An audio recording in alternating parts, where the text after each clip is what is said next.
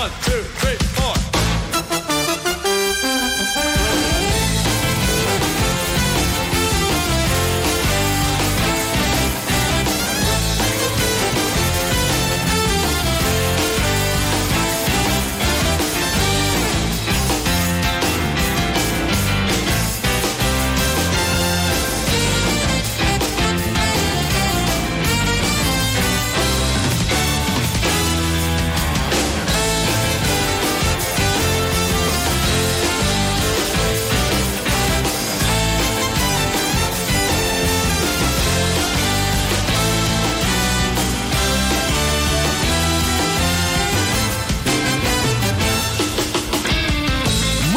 señoras y señores. Son las 12 y 21 minutos. Bienvenidos a Más de Uno Sevilla. Es lunes 29 de enero. Estamos a puntito de despedir el mes de enero y con unas temperaturas que para nada deberíamos tener a estas alturas del año. Y aún así hay gente que tiene dudas sobre los efectos del cambio climático. Que se lo pregunten a los hombres y mujeres del campo que ya están viendo lo que ocurre con este calor temprano.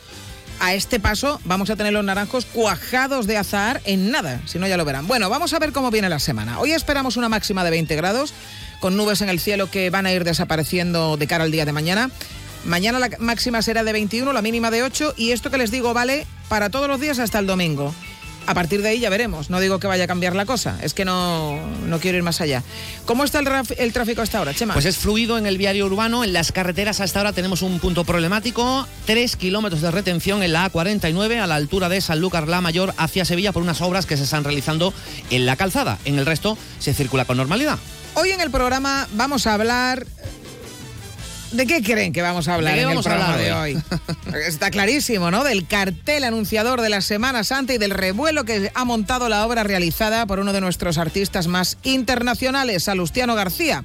Probablemente porque muchos no teníamos ni idea de la obra de nuestro paisano, ahora mucha gente se sorprende de ese Cristo resucitado contra el que se están recogiendo firmas. Ha habido muchas críticas buenas, pero las malas, las que convierten este cartel en profundamente polémico, suenan más y lo hacen o advirtiendo de la falta de respeto que supone este Cristo, que ellos ven afeminado, o poniendo por delante que no hay ni rastro de homofobia en las críticas, pero que eh, lo que pasa es que este cartel no representa a la Semana Santa de Sevilla. Bueno, han opinado muchísimas personas, pero nosotros queremos saber qué opinan ustedes, los oyentes de este programa, y lo vamos a averiguar enseguida.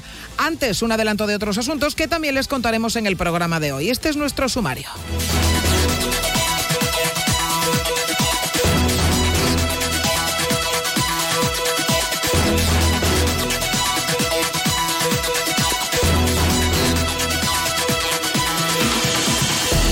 Acabaron las excusas para regular los apartamentos turísticos. Hoy la Junta aprueba el decreto que va a permitir a los ayuntamientos limitar este tipo de viviendas turísticas. Desde el Ayuntamiento de Sevilla dicen que ya llevan tiempo trabajando en borradores y que lo que toca ahora es redactar la ordenanza escuchando siempre a todas las partes implicadas. Un decreto dicen que cuanto antes se aplique mejor.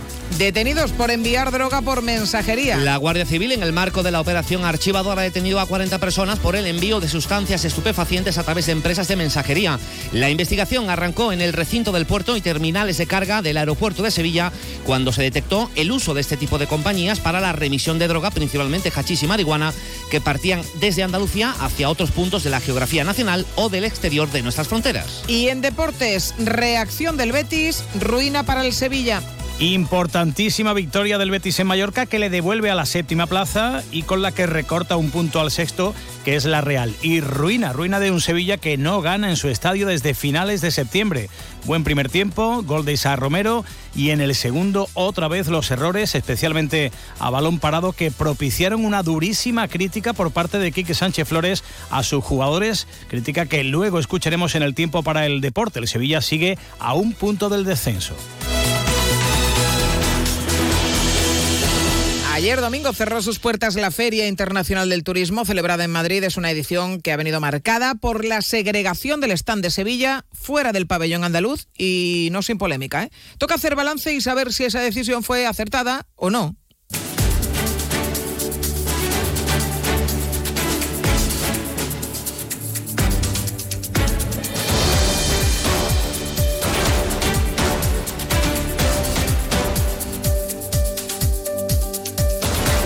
Esta ha sido la primera vez en los 44 años de vida de Fitur en los que Sevilla ha asistido con un stand propio y fuera del paraguas de la Junta de Andalucía y de su pabellón, que ha recibido, por cierto, el premio al mejor de toda la feria hay gente que no lo veía así, ¿eh? Ya es cierto, ha habido mucha polémica, pero también es cierto que ha recibido el, reconocimiento al mejor stand pabellón, en este caso, de, toda la Feria Internacional del Turismo. En el pabellón no estaba Sevilla, como sabemos. El alcalde José Luis Sanz ha mantenido que era una reivindicación histórica de los empresarios turísticos de la capital. Sí, porque la ciudad, decía el alcalde, necesitaba un stand propio para desarrollar su discurso propio y efectivamente así ha sido. El stand de Sevilla, como saben, se ubicó finalmente en un pasillo entre los pabellones de Andalucía y Madrid lugar que no es malo, decía el alcalde José Luis pero que no ha gustado. Esto también es verdad a todo el mundo. De hecho, los empresarios han pedido volver al pabellón andaluz el año que viene. Vamos a saludar a Jorge Robles, que es el presidente de la Asociación de Empresas Turísticas de Sevilla. Señor Robles, muy buenas tardes. Hola, buenas tardes. Bueno, luego lo conoceremos, por cierto, ¿eh? los números concretos, el balance que ha realizado esta mañana el Ayuntamiento de Sevilla. A priori ya le puedo adelantar que ha calificado de éxito rotundo el paso, el modelo del stand de Sevilla y el paso por eh, Fitur, pero a priori, ¿dan ustedes por buenos los resultados de ir por separado fuera del pabellón andaluz?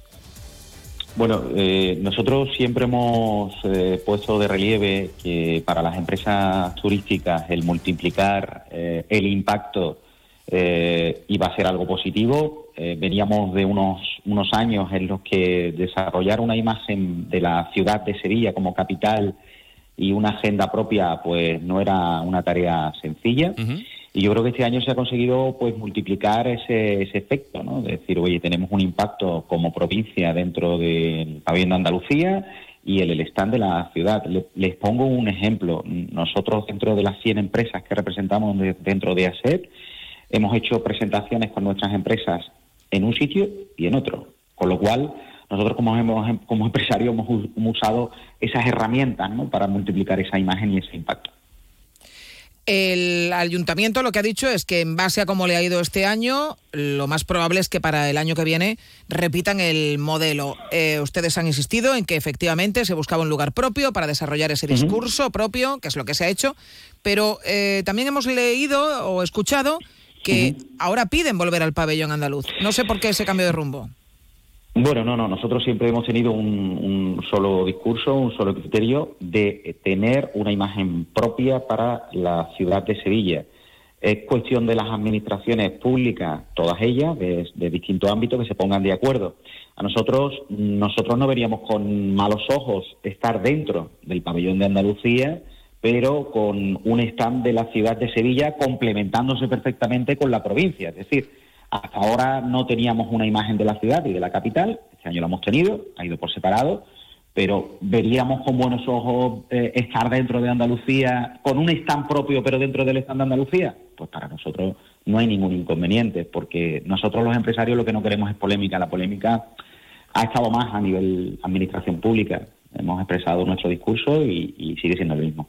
Entiendo, por tanto, que lo que eh, le van a proponer al alcalde, que insistimos, o, al ayuntamiento, eh, que insistimos, ha dicho que el, éxito ha sido tal que el año que viene se quiere repetir el, modelo, que es eh, el que hemos tenido este año, fuera del pabellón andaluz y con un, y con un stand propio. Entiendo que le van a proponer volver al, al, propio pabellón de, de, la Consejería de Turismo de la Junta de Andalucía, pero no al stand donde están con la Diputación de Sevilla, sino en un stand aparte. Bueno, cada año, y lo hemos visto este año, que es una configuración absolutamente nueva, la del 2025 mm, no lo sabemos aún y estará todo por ver. Yo lo que, lo que pedimos es a las administraciones pues una coordinación total y una transparencia con las empresas turísticas para que demos nuestra opinión a nivel profesional. Eh, pensamos que eh, eh, si, si volvemos a la situación anterior en la que la capital queda totalmente diluida y, y, no hay otra opción, pues podríamos pensar que, lo, que, lo, que podríamos repetir el modelo de este año. Pero creo que nos puede servir como antesala para un acuerdo global, general, en el que podamos estar todos contentos eh, y sumar como siempre se ha sumado, pero que la capital siga teniendo su propio espacio, aunque sea por, por supuesto dentro del, del pabellón de Andalucía, si así se ponen de acuerdo las administraciones y no olvidemos que esta decisión compete al propio Ayuntamiento de Sevilla, ¿no? Eh, en cualquier caso, eh, señor Robles, si los resultados han sido tan buenos como nos dice usted y como ha hecho también el, alcalde de Sevilla, y el resultado de ir por separado, por lo que ha dicho también, insisto, el, alcalde ha sido tan, tan bueno y tan positivo, ¿por qué volver ahora a, retomar o a volver al, dentro del pabellón andaluz? Quiero decir, o el modelo es un éxito o, no lo es, y si no, si se vuelve, entiendo que no, no han tenido los resultados esperados yendo fuera del pabellón de Andalucía. No, no, yo, creo que los resultados han sido buenos, al menos desde nuestras empresas nos han transmitido que, están contentas con el resultado. Eh, lo que siempre, no todo es blanco o es negro, es decir, siempre hay más tonalidades en, medios, ¿no? Es decir, podemos llegar a un punto en el que tengamos un stand propio como ciudad, complementándonos con la provincia, pero dentro de Andalucía, pues, pues, pues abierto a esa posibilidad. Y creo que también sería, sería todo un éxito rotundo eh, el que, se, que tenga un discurso propio la ciudad, que lo tiene que tener como motor económico y turístico de la provincia, y eso es un poco lo que se ha demandado siempre. Eh, sea dentro o sea fuera, pero con un discurso propio. Si puede ser dentro, pues nosotros lo veríamos perfecto y yo creo que también desde las distintas administraciones, pero bueno, eso sería cuestión de un futurible. Por cierto, le quiero preguntar por otra cuestión eh, y es que eh, hoy, como saben nuestros oyentes, el Consejo de Gobierno aprueba el, nuevo decreto de regulación de las viviendas turísticas en Andalucía. No sé qué valoración hace su asociación de la puesta en marcha de ese decreto que era tan reclamado, por cierto. Bueno, pues como es muy reciente, yo no tengo todavía eh, todos los datos para hacer un juicio de valor sobre, sobre este tema. Eh, es cierto que era uno de los desajustes que, que tenemos dentro de la industria turística y no nos compete tampoco el, el, tema alojativo, ¿no? Eh, porque nosotros somos las empresas, digamos, que conformamos todas las experiencias turísticas. Aún así, siempre que sea para mejorar para regular una parte de la oferta que, podía haber un crecimiento bastante importante y causar pues esos desajustes que venimos hablando, pues bienvenido sea, aunque no tengo esos parámetros aún para, emitir un juicio de valor. Bueno, pues tiempo tendremos, ¿eh? en cualquier caso, de analizarlo cuando conozcamos al, al, detalle ese, ese decreto. Jorge Robles, presidente de la Asociación de Empresas Turísticas de Sevilla, muchísimas gracias por atender la llamada de Onda Cero. Un saludo. Gracias a vosotros. Buenas tardes. Miguel Cala está en el control técnico de sonido de este programa. ¿Podía haber sido modelo de Salustiano García para el cartel? Y no hubiera habido esta polémica, no hubiera habido ¿Tú crees que no? No. Con Miguel Cala, todo el mundo hay, ah, vamos, hay un consenso de, mal, quiero decir. ah, vale, vale, vale, de, quitarlo, por supuesto, vale, del vale, vale. Entonces, ese, entonces cuerpo, habría... ese cuerpo con ese sudario, por Dios, no hay quien se lo trague. bueno, enseguida hablamos de la polémica del fin de semana y de lo que queda, ¿eh? porque todavía se sigue hablando muchísimo de este asunto, no solamente en Sevilla, sino en todo el país y también en algunos puntos del extranjero. Volvemos enseguida. En Sevilla también somos más de uno.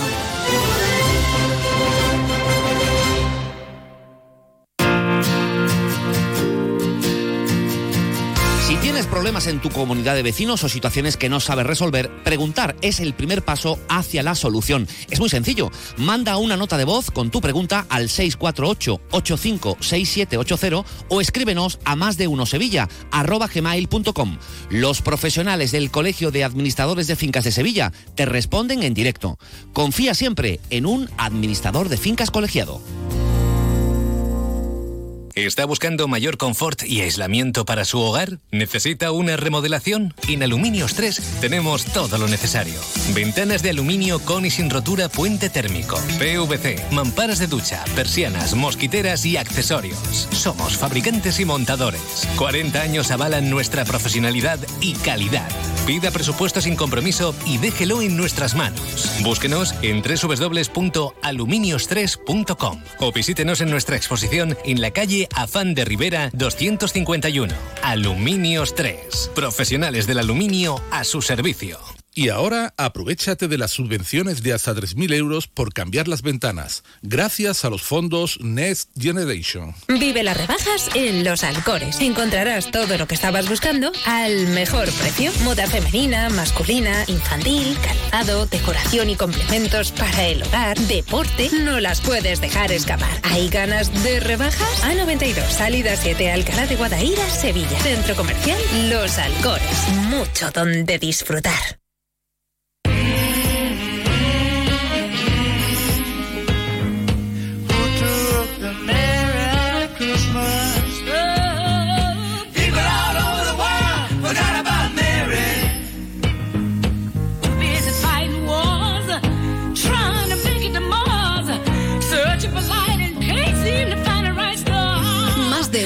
Sevilla. Chema García y Susana Valdés. Onda Cero.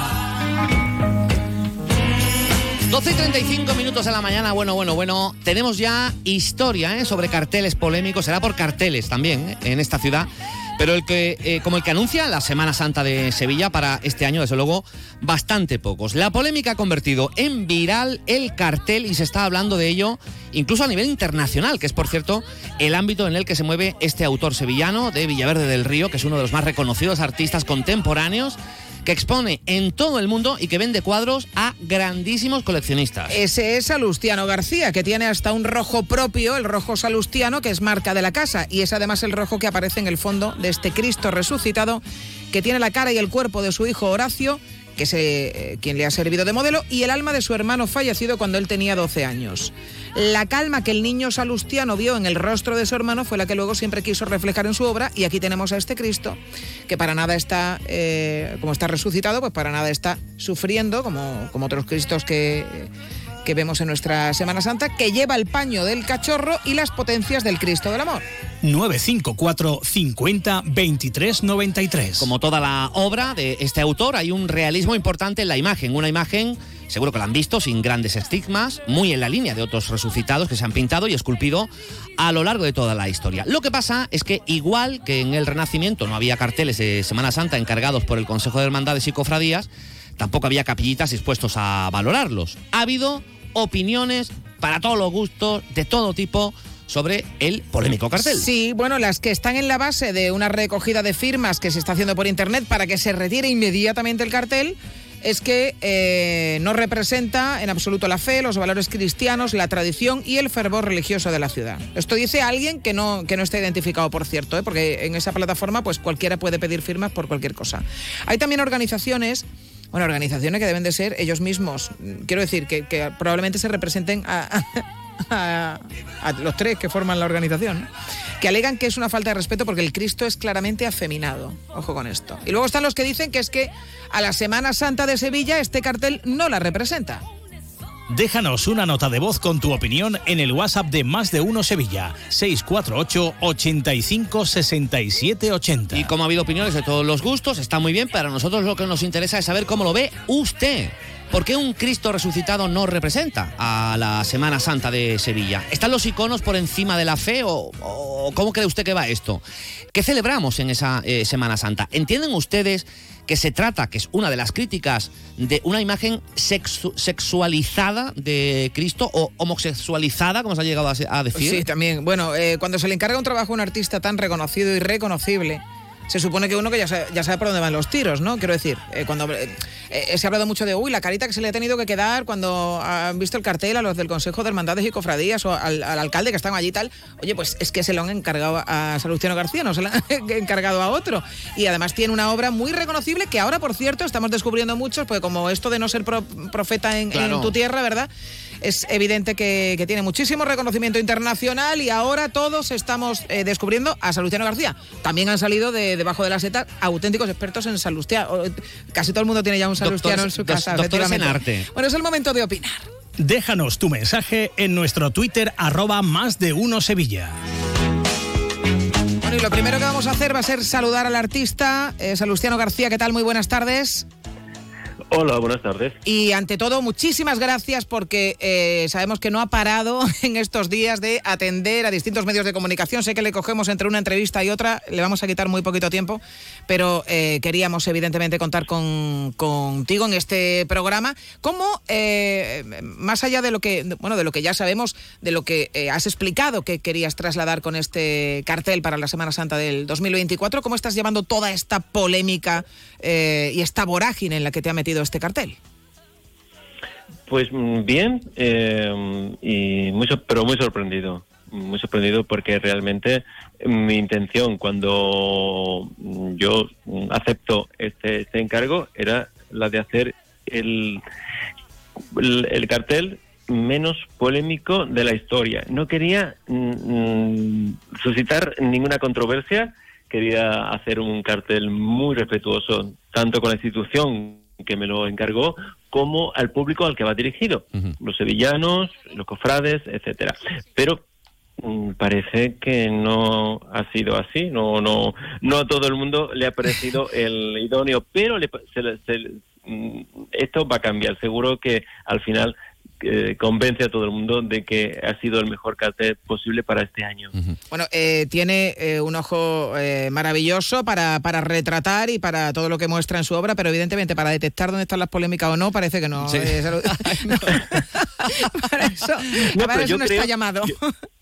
Yo, yo, creo que incluso si, si dijésemos, oye, pues mira, a la, croqueta le gusta a todo el mundo. Bueno, pues, pues saldrían haters y gente que diría que no, etcétera, etcétera. Yo creo que hoy en día todo el mundo quiere tener una, una opinión y a veces esa, esa, eh, esa opinión, mm, bueno, pues mm, es una opinión como mm, eh, inventada, sin, sin, porque como en este caso, todas las críticas o todos los peros que, he visto alrededor de, de, de, mi, de mi pieza, de mi obra, están inventadas son completamente inventadas, no están argumentadas, no tienen ningún argumento sólido, porque que digan que está semidesnudo, pues como todos los cristos crucificados mm, de España y de, del mundo cristiano. De hecho, en, mi caso concreto, yo hago un homenaje como yo tengo que eh, ser fiel a mí mismo y no trabajo copiando imágenes, sino que trabajo con figuras eh, vivas, pero quería hacer guiños a alguna cofradía y he elegido dos no podía, no podía más. Una es el paño de, del cachorro y otra en las potencias del Cristo del Amor. Mm. El paño de pureza que aparece en mi cuadro es una copia fiel al del cachorro, es decir, que en mi cuadro no hay más carne, no hay más piel que, que la que hay en la, la figura de, nuestro Cristo mm. del cachorro, que es blanco, han dicho también. Pues por supuesto, la Virgen de, de, qué color es, la Macarena o el Cristo del Amor. Nosotros lo que hacemos es con con, con todo, incluso con las, con las vestimentas de, muchas de nuestras vírgenes, están vestidas no como las israelitas de hace, de hace 21, mm. 21 siglos, ¿no? Entonces, yo te digo, como eso todo, o que es atlético, no sé, yo no he visto a ningún Cristo mm, con barriguita, todos los Cristos son atléticos, nuestro, hablando otra vez del cachorro, es, tiene un cuerpo de, de, un atleta mm, estupendo, ¿no? bueno, yo, pues, lo que ocurre es que, bueno, eh, sobre el, el, libro de los gustos está en blanco y es lo que estamos escuchando, gustos. Sobre los gustos poco se puede opinar, a algunos les gustas y otros no. Otra cosa serán los argumentos que uno tenga a favor o en contra, que eso ya, eh, pues, bueno, si son argumentos eh, basados en el arte, es otra cuestión. Pero en gustos, ahí es muy difícil. Pero te quería preguntar por una cuestión, y es, este cartel te lo encarga el Consejo de Hermandades. Cuando el Consejo de Hermandades ve ese cartel antes de hacerse público, ¿En algún momento se baraja la posibilidad de que el cartel pueda levantar algún tipo de polémica o todo el mundo dice, oye, pues qué, bonito, vamos a, lanzarlo? Eh, ¿se, llegó a, plantear algún tipo de polémica como ahora estamos viendo o, les ha cogido por sorpresa también al, al propio Consejo de Hermandades? Están tan sorprendidos como, están sorprendidos como yo. Cuando ellos ven el cartel, ellos eh, están un rato en silencio porque se, se emocionan. Les parece maravilloso, les, parece perfecto, les, les parece que acertaron eligiéndome. Y de hecho alguno dijo que mm, le invitaba a la, a la oración. Entonces, eh, mm, en cierto modo, ellos, entre, comillas, ellos son mis clientes y a mis clientes le ha encantado el cuadro. Entonces, yo estoy satisfecho. Eh, no se puede gustar a todo el mundo y es cierto mm, que el libro de, de, las opiniones pues está en blanco, pero cuando yo fui profesor durante mucho tiempo y entonces cuando yo le yo em, le, muchas veces pedía que hiciesen análisis de las cosas y que me gusta o no me gusta no era suficiente. Tenían que argumentar por qué sí y por qué no. Entonces, que a mí me argumenten por qué este, esta, esta obra mía es un escándalo. Porque no hay escándalo. Cuando yo salgo de la, de la, de la presentación me dice, um, Cristo, un cartel revolucionario, en que pero sí, pero sí es un cuadro bello, sereno, bien compuesto, eh, bien ejecutado. Mm, yo no soy revolucionario y mi obra tampoco lo es.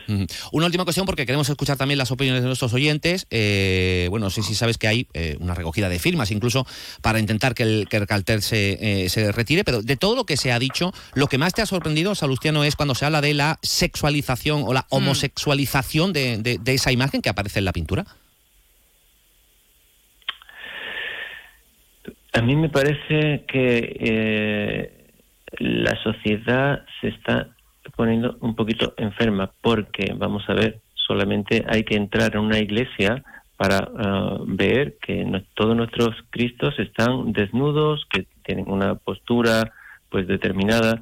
Y entonces, si estos Cristos a alguien le, le resulta eróticos, pues, pues entonces, ¿qué decir? Para, para eso, mi Cristo no es mm, más sexy o menos sexy que cualquier otro Cristo.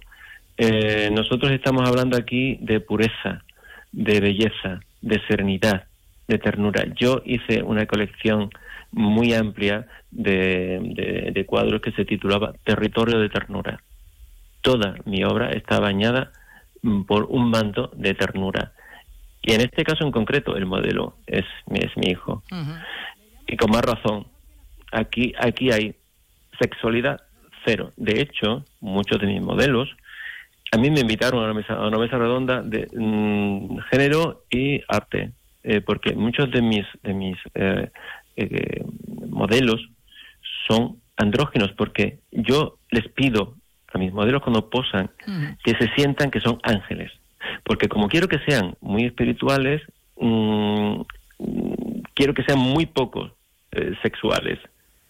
Entonces, este este cuadro, a si a alguien le, le resulta eh, sexy, bueno, pues ahí yo no puedo, puedo Claro. hacer nada, pero por lo general lo que la gente hace es proyectarse en lo que tiene enfrente.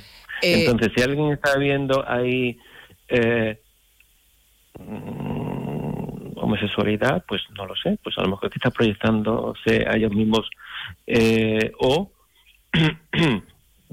creo que en el siglo XXI, eh, que otra vez de, de- de nuevo eh, la, el- la homosexualidad eh, sea un insulto o un arma roja, y esa me parece feo. Hmm, un atraso completo. Eh, una última cuestión muy rápida. Si, conociendo lo que ha sucedido, mañana el Consejo de Hermandad y Cofradía de Sevilla le encarga un cartel, ¿le dice que sí o que no?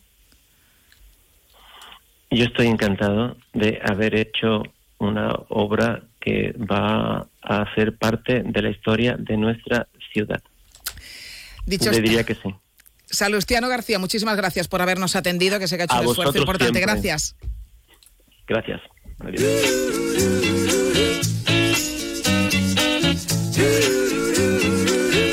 Bueno, les pedimos toda la brevedad posible porque hay mucha, mucha, mucha gente que quiere participar. Mm, Vamos a pensar eh, atendiendo las llamadas en directo 954 50 2393. Francisco, buenas tardes. Hola, buenas tardes. No, simplemente cuando don Antonio Gavira Alba, un magnífico escultor, hizo el resucitado, pues las críticas fueron que su cuerpo era de Tarzán, que su cuerpo era de atleta, que y él daba una explicación muy convincente.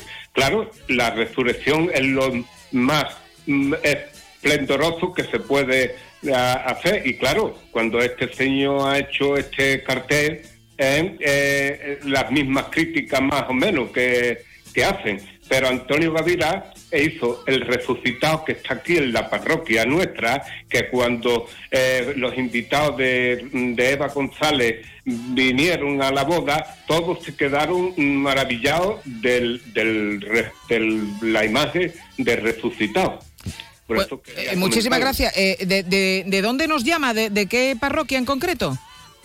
Mairena del Alcor. De Mairena del la Alcor. Parroquia, la parroquia principal, la mm, que ahora no me sale el No, nombre. no de importa, la- no importa. Ya, lo- ya, ya la, la tenemos ubicada para la gente que quiera además eh, ir a ver ese resucitado, que efectivamente pues también suscita críticas, pero bueno, eh, con esto de las redes sociales pues ahora todo se multiplica, Claro, claro. queremos seguir escuchando opiniones a través del WhatsApp de Más de Uno Sevilla. 648 85 67 80. Vamos a escuchar algunas.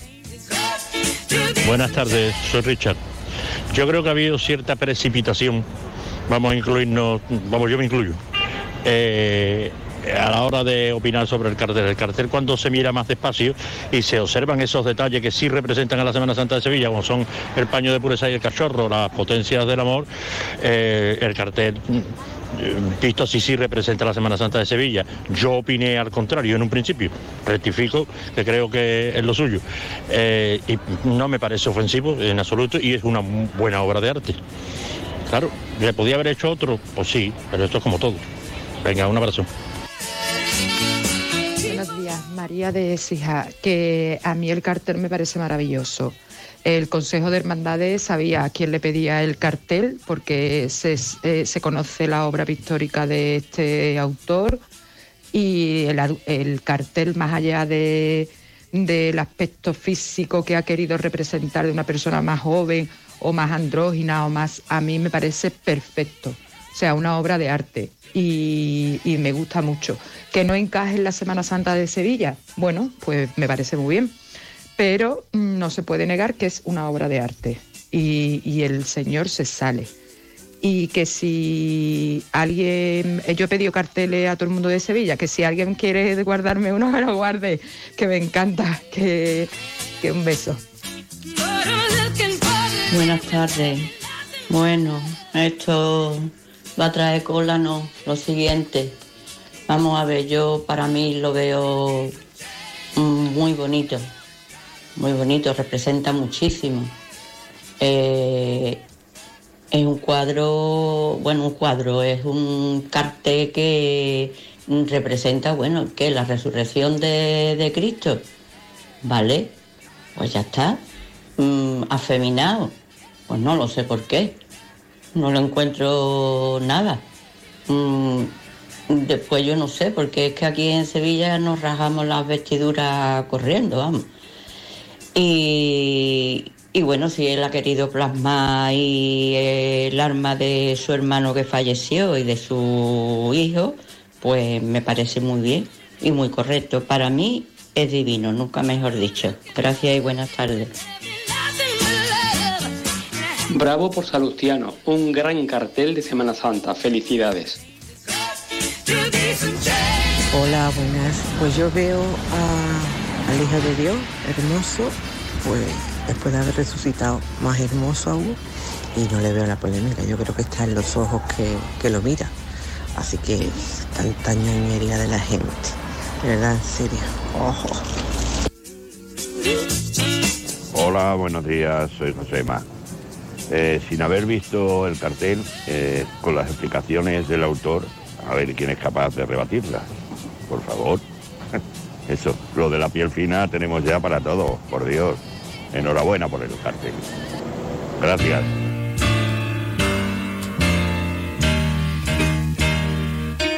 Va a tener razón Richard cuando entró el primero, por cierto, diciendo, eh, a lo mejor nos hemos precipitado un poco, eh, incluyéndose él, dice, y una vez que te pones ya eh, a ver el, el cartel más detenidamente, pues cambia tu opinión, ¿no? Bueno, a través de nuestra cuenta de Twitter nos llegan también muchos mensajes. Nos dice, por ejemplo, Lolo, Lolo, si querían algo representativo verdaderamente de la Semana Santa de Sevilla, que hubieran pintado una silla de la carrera oficial. Ya lo dijo Oscar Wilde, hay solamente una cosa en el mundo peor que hablan de ti, y es que no hablen. Salustiano, encantado, aunque se han pasado tres pueblos con él y la obra. A mí al principio no terminó de gustarme, pero a medida, como tú dices, que han pasado estos tres días, oye, pues yo ya lo veo. Para Belun dice, yo prefiero no opinar sobre Semana Santa y religión en general, pero una cosa sí voy a decir, lo que realmente me llama la atención es que alguien se pueda llamar Salustiano. También tiene, tiene su cosa, sí. Laura dice, la interpretación que cada uno quiera hacer de Jesucristo es libre, eh, puesto que no hay fotos suyas. ¿Por qué hay que representarlo como a un chico cis y heteronormativo? ¿Alguien sabe qué aspecto tenía Jesús de Nazaret y cuáles eran sus gustos sexuales? No, pues eso. Dice Pepe, eh, no se está hablando de arte en Sevilla estos días, se habla de sentimientos, de percepciones, de lo que despierta la fe, de lo arraigado en lo más hondo de ciertas creencias. A mí particularmente poco me afecta uno u otro, cualquiera que sea el cartel, pero puedo entenderlos. Eh, Marlet, Merleta, pues yo no sé qué diferencia veis eh, con este Cristo. Nos pone una foto de, de- de un Cristo.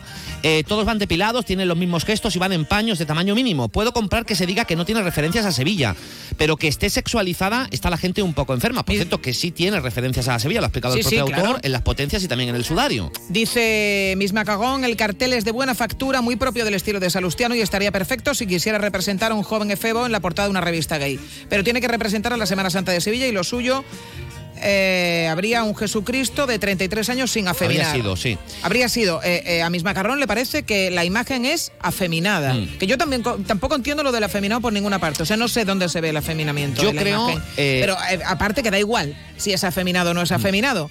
Eh, yo lo que no entiendo es por qué lo que ven es una portada de revista gay y entienden que Jesús de Nazaret era un machote que iba por ahí machirulando por la vida, ¿no? A ver, eh, si uno se fija, por ejemplo, en, en- en otras imágenes, to- todos los cristos están eh, apoyados sobre una pierna y tienen eh, ba- bastante barba, pelo un poco más largo y, los, y las facciones un poco más gruesas. Este Cristo es un Cristo joven, como ha aclarado el propio, el propio autor, tiene menos barba, tiene la barba un poco como cuidada, es de piel muy, muy fina, tiene los ojos un poco achinados, porque es un Cristo bastante más joven.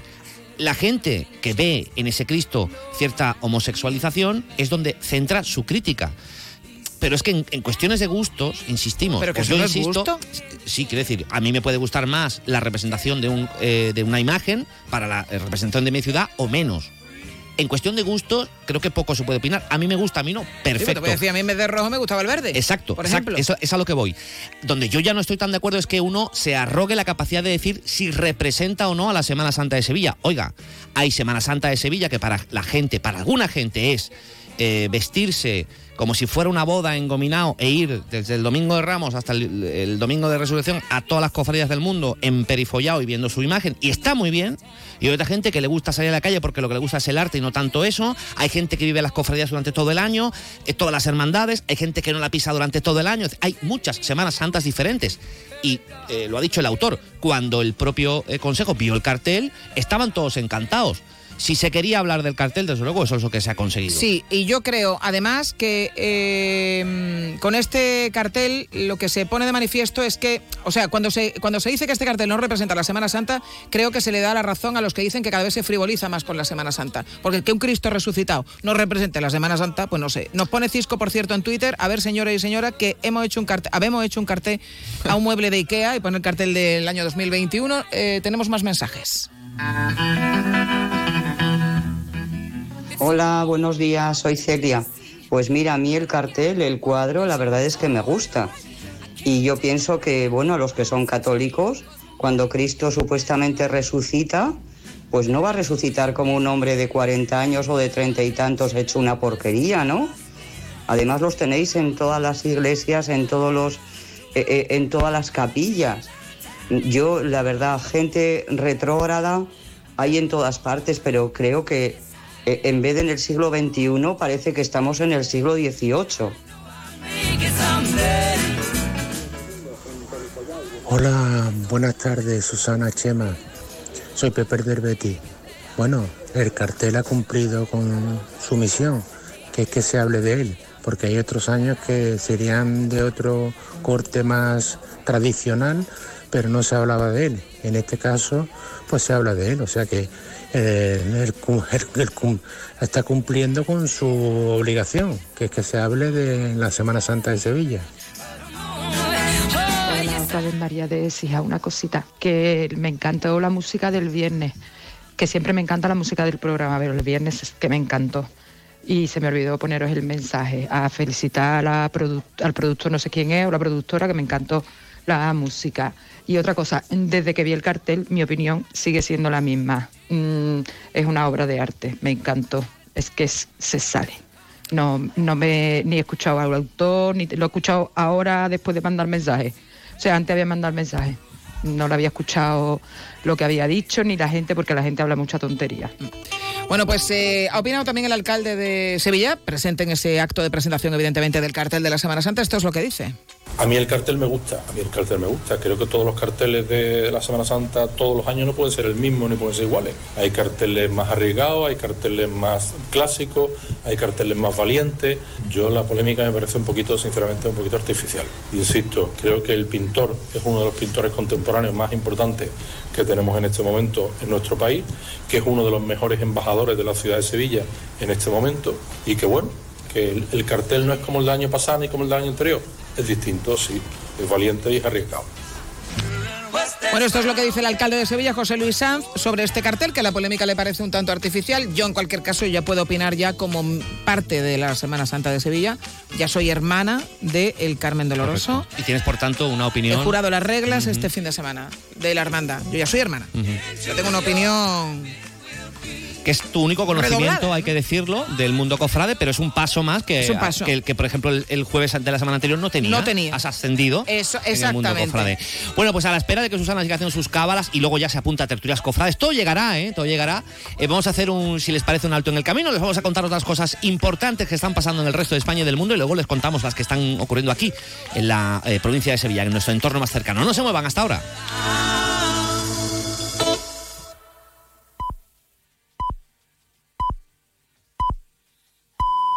Es la una de la tarde, mediodía en Canarias.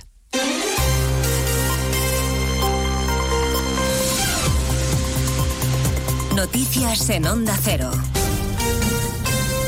Buenas tardes, les avanzamos algunos de los asuntos de los que hablaremos con detalle a partir de las 2 en Noticias Mediodía, a pocas horas de que el Congreso de los Diputados vote mañana la ley de amnistía para que siga su trámite parlamentario en el Senado y pocas horas después de una nueva protesta multitudinaria en Madrid. A la presión social en la calle se suma la vía judicial que se lo está complicando mucho al gobierno porque a los autos del juez García Castellón hoy hay que añadir la decisión de otro juez de Barcelona de prorrogar la investigación sobre la trama rusa, la conexión de Puigdemont con el Kremlin. En Génova hay encuentro a máximo nivel esta mañana del presidente de los populares y su cúpula directiva, sede del PP, José Ramón Arias.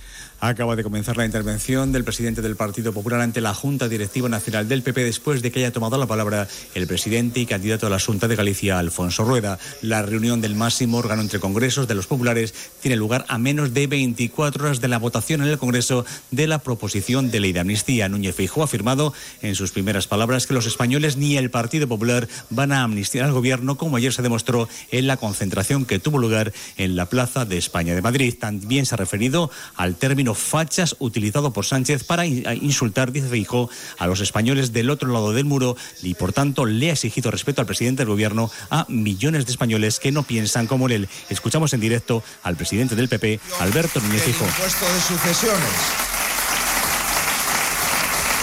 Está presentando Núñez Feijóo ante la cúpula de su partido. ¿Cuáles son sus propuestas para el modelo de país que, presente, que pretende presentar ante los ciudadanos? Bueno, en un foro empresarial de pequeñas y medianas empresas, el rey don Felipe ha hecho un llamamiento esta mañana para que haya seguridad jurídica para los miles de empresarios que son los que crean empleo en nuestro país. Francisco Paniagua. Seguridad jurídica que han reclamado tanto el presidente de CEPIME, Gerardo Cuerva, como el de la COE, Antonio Garamendi, con el apoyo expreso y máximo a la Constitución de respeto porque las empresas, acabo de decir, son vitales para la creación de empleo. Por eso el rey pide su apoyo. Y dado que el futuro es incierto, es precisamente en las empresas en las que hay que concentrar todo el apoyo y en particular en las pymes. Antonio Garamendi, presidente de la COE, ha destacado que esa seguridad y el diálogo son las que permiten fortalecer a unas empresas, las pequeñas y medianas, que forman el 95% del tejido empresarial. A partir de las dos nos ocuparemos también del lunes negro en París, con cientos de tractores tratando de bloquear la capital francesa como medio de presión al gobierno de Macron. Corresponsal Álvaro del Río.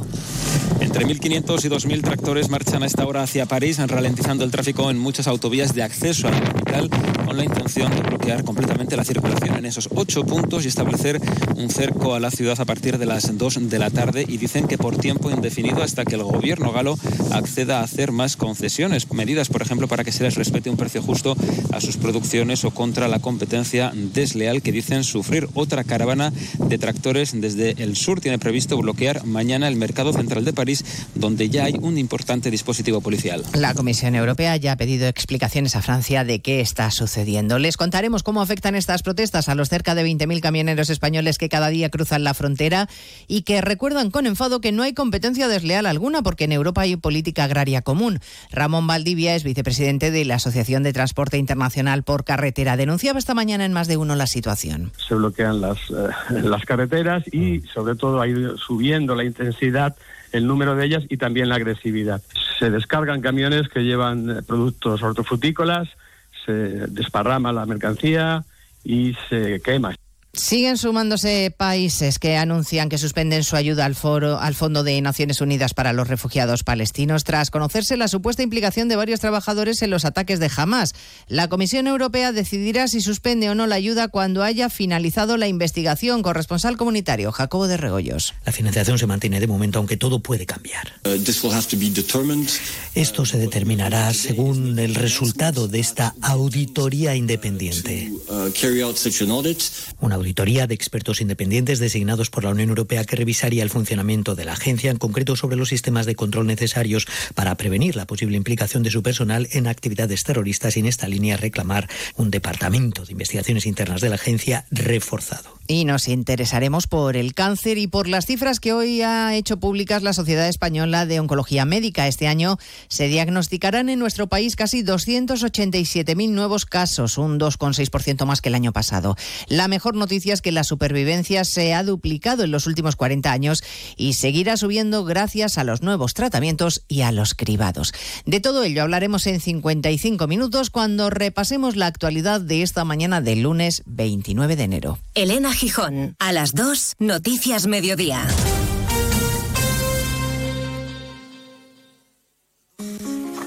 Mucha gente medita para dormir. A otros les recomiendan leer para conciliar el sueño. Nosotros queremos ser sinceros contigo. Si lo que quieres es dormir, escuchar Radio Estadio Noche no ayuda. ¿Qué le vamos a hacer? Es imposible pegar ojo, porque es imposible despegar la oreja. Disfruta sin descanso de la mejor actualidad deportiva y los debates más encendidos con Rocío Martínez y Edu Pidal. Cada noche a las once y media y siempre que quieras en la web y en la app. Onda Cero, tu radio.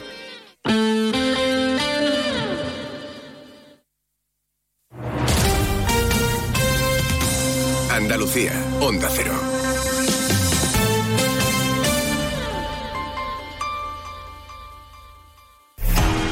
Muchos tipos de energía, pero hay una que hace que todo avance, creando oportunidades de futuro, impulsando una industria verde, potenciando el desarrollo sostenible y generando bienestar. Una energía que lucha contra el cambio climático y respeta el medio ambiente. Descubre, conoce, aprende y disfruta de todo lo que las energías renovables pueden hacer por ti. Y haz brillar tu energía. Junta de Andalucía. Sobre todo, Onda Cero Andalucía.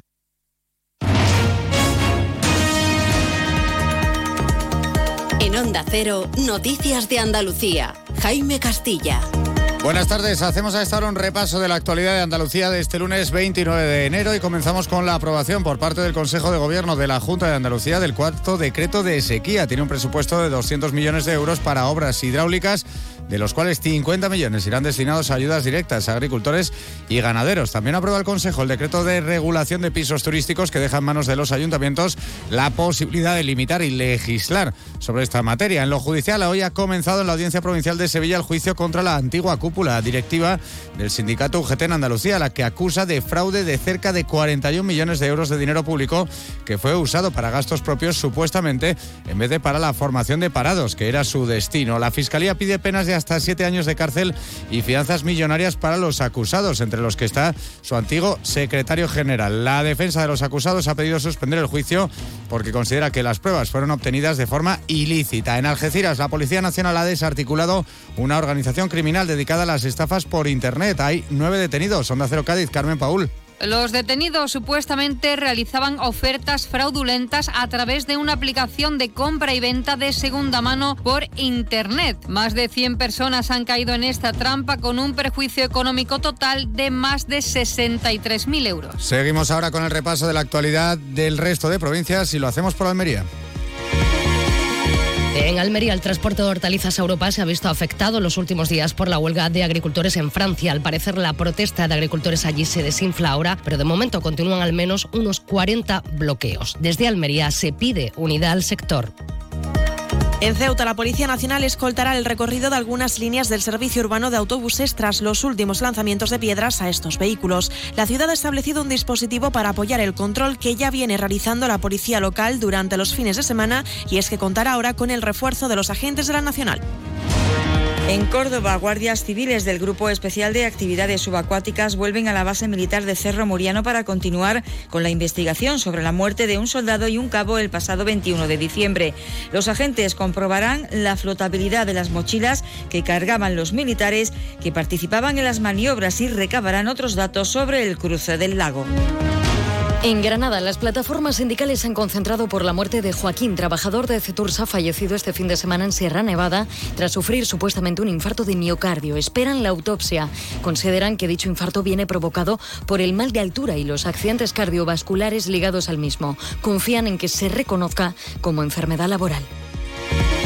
En Huelva, cambio importante en la movilidad. Hasta nueve calles del centro, ejes principales, cambian de sentido para adaptarse a las nuevas peatonalizaciones. Durante las próximas semanas, la policía local va a velar por la seguridad para evitar que haya algún despistado que se meta por donde no debe. En Jaén destacamos que el juzgado de lo contencioso administrativo número uno ha rechazado el recurso presentado por un particular que pretendía instalar una explotación intensiva porcina en la localidad de Solera, según ha informado la plataforma Solera contra las macrogranjas. Un proyecto que también ha sido frenado en los dos últimos años y rechazado por los municipios de Sierra Mágina, instituciones públicas y asociaciones agrícolas, sociales y sindicales. En Málaga ha sido desmantelada una organización criminal dedicada al envío de picadura de tabaco de contrabando y de medicamentos y sustancias prohibidas a través de Internet, que contaban con la participación de una empresa de paquetería y mensajería de Benalmádena. Durante el tiempo que han durado las investigaciones se han aprehendido 1.400 kilos de picadura de tabaco. Y en Sevilla la Guardia Civil ha llevado a cabo una operación en la que ha desarticulado una organización criminal de narcotraficantes que enviaba marihuana y hachís al resto de España y al extranjero a través de paquetes de ropa por el puerto y el aeropuerto. Hay 40 personas detenidas y otras 14 investigadas. Más noticias de Andalucía a las 2 menos 10 aquí en Onda Cero.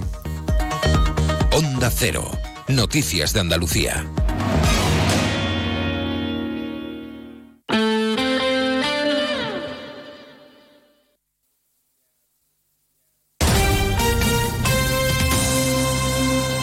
...95.9... Onda Cero, Sevilla. Has oído que existen unas ayudas para rehabilitar tu vivienda, pero nunca te queda claro si puedes optar a ellas. ¿Sabes que el Colegio de Arquitectos de Sevilla tiene una oficina de rehabilitación para ayudarte en todo ese proceso? Dos lunes al mes en más de uno Sevilla. Los arquitectos en la onda te cuentan todo lo que necesitas saber. También puedes visitarlos en la Plaza Cristo de Burgos, llamar o pedir cita en el 955 051 200. Rehabilita tu vivienda, la arquitectura a tu servicio. Rebajas en Rapimueble simplemente más bajas. Dormitorio ahora 139 euros. Apilable de salón 159 euros. Más ahorro, más ofertas, más barato. Solo en Rapimueble, el líder en rebajas, calidad y garantía. Más de 230 tiendas en toda España y en rapimueble.com. Para estar al día de toda la información deportiva sevillana, síguenos de lunes a viernes en Noticias de Sevilla 8 y 20 de la mañana con Grupo Avisa. Concesionario oficial Volkswagen, Audi, Seat y Skoda.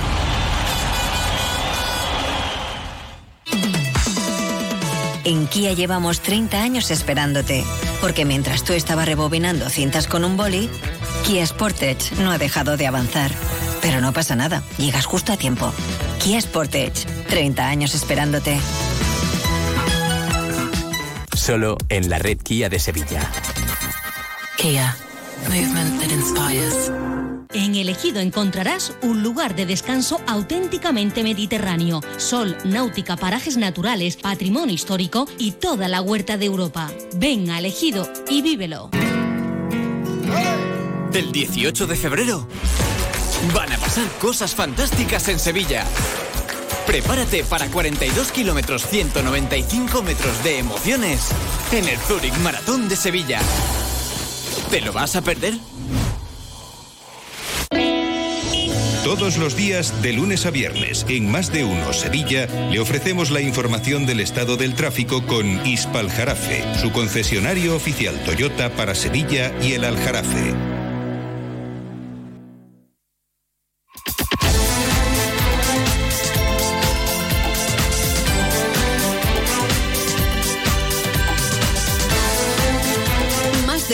Sevilla. Chema García y Susana Valdés.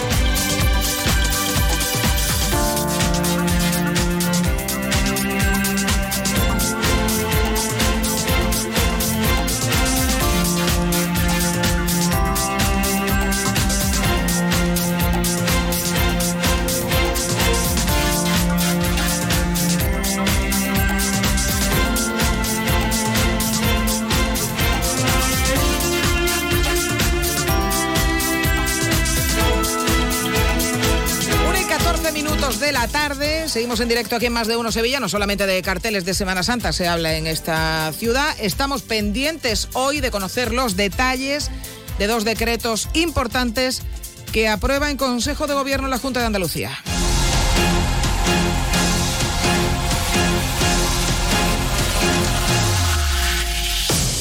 Por un lado, el decreto de viviendas turísticas que delegan los ayuntamientos la regulación de este tipo de apartamentos. O sea, ya no va a haber excusa para que ningún ayuntamiento diga es que yo no puedo hacer nada, estoy cogido de pies y manos. Vamos a ver la letra pequeña de ese decreto de viviendas turísticas en qué consiste. Y por otro lado, otro decreto al que se da luz verde, el cuarto contra la sequía que contempla obras hidráulicas, ayudas a agricultores y ganaderos y también más pistas sobre las posibles restricciones.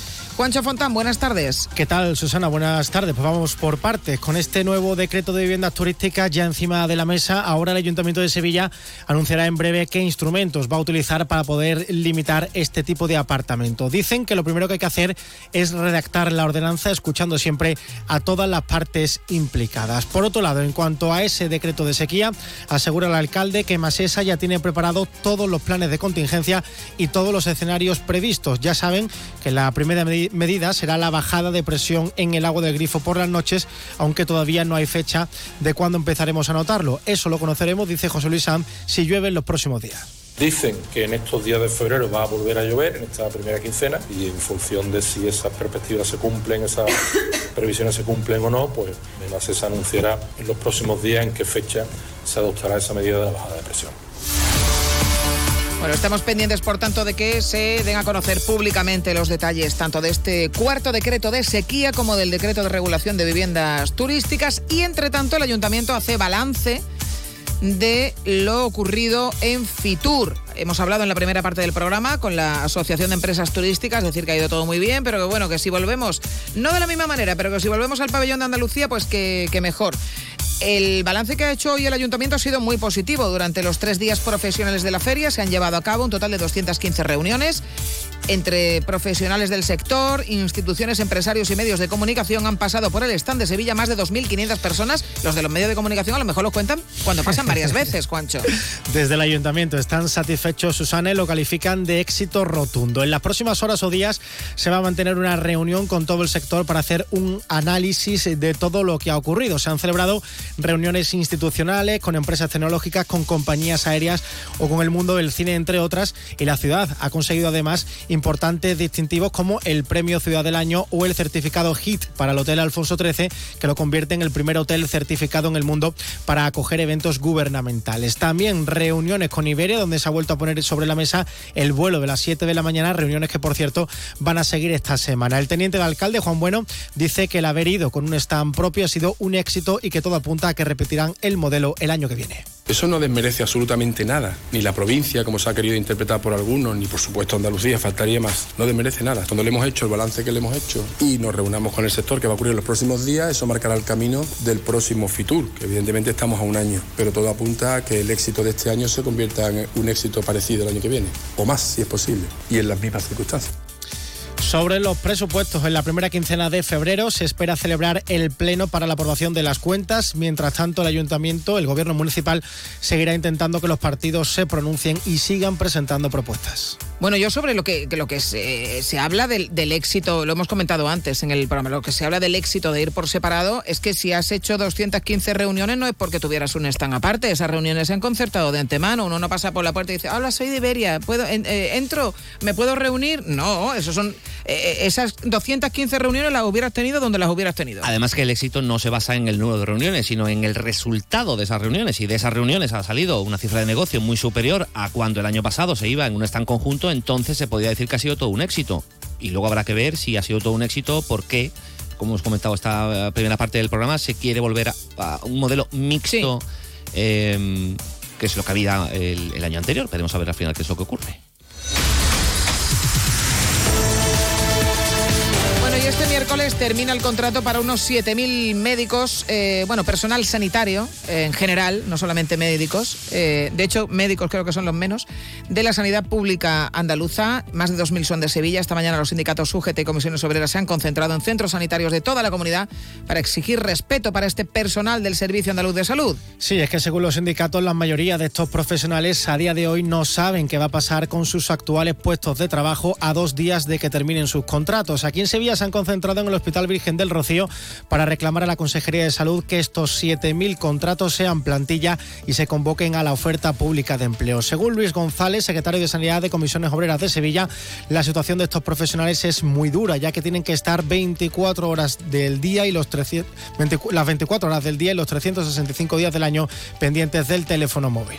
Yo conozco gente que está escrita en bolsa y que se lleva el teléfono a la ducha, por si te llaman para un contrato, porque si no coges el teléfono te sancionan. Y encima, andar con esta incertidumbre, andar renovando cada dos meses, cada tres meses, cada cinco meses, cuando son puestos estructurales, que tenían que estar cubiertos de manera continua y esos contratos cortos dejarlo pues para las eventualidades cortas, pero no estos miles de contratos para algo que es estructura, es decir, que son personas sin las cuales no podrían funcionar nuestros centros sanitarios. Una situación que según el sindicato va a provocar la fuga de profesionales. Y la Guardia Civil ha detenido a 40 personas en Sevilla por enviar droga, principalmente hachís y marihuana, a través de empresas de mensajería por el puerto y aeropuerto. La ocultaban dentro de paquetes entre ropa, juguetes, alimentos o electrodomésticos para luego ser repartida a otros puntos del país y del extranjero. Los agentes han conseguido desmantelar a varias organizaciones y grupos criminales e incautar grandes cantidades de sustancias estupefacientes, coches de alta gama y dinero en metálico. Francisco López, portavoz de la Guardia Civil. La operación Archivador, que se ha saldado con la detención de 40 personas, la aprehensión de 93 plantas de cannabis, 593 kilos de sumidades floridas de marihuana y 79 kilos de hachís, entre otras sustancias, se ha desarrollado en provincias como Barcelona, Alicante, Murcia, Málaga y Sevilla. Partían desde Andalucía hacia otros puntos de la geografía nacional, incluso del extranjero. Y el modus operandi consistía en ocultar la droga dentro de los paquetes entre ropa, juguetes, alimentos, electrodomésticos u otros objetos, incluso mezclándola con ellos para dificultar su detección. Además de los 40 detenidos, hay otros 14 que están siendo investigados. Gracias, Juancho. Adiós. En Sevilla también somos más de uno. Tu Mercedes-Benz tiene mucho que contarte. Conéctalo a tu smartphone contratando cualquier servicio digital para no perder detalle y llévate un exclusivo regalo Mercedes-Benz. O dos. Consulta el catálogo de regalos y todos los servicios digitales disponibles para tu Mercedes en la sección de postventa de la web de Grupo Concesur. Tus talleres autorizados Mercedes-Benz en Sevilla.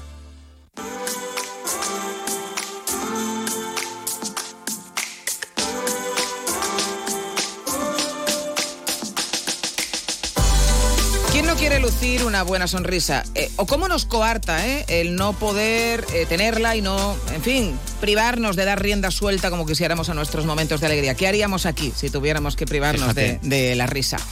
Eh, Evidentemente influye bastante. Afortunadamente hay soluciones y rejuvenecer la sonrisa es posible.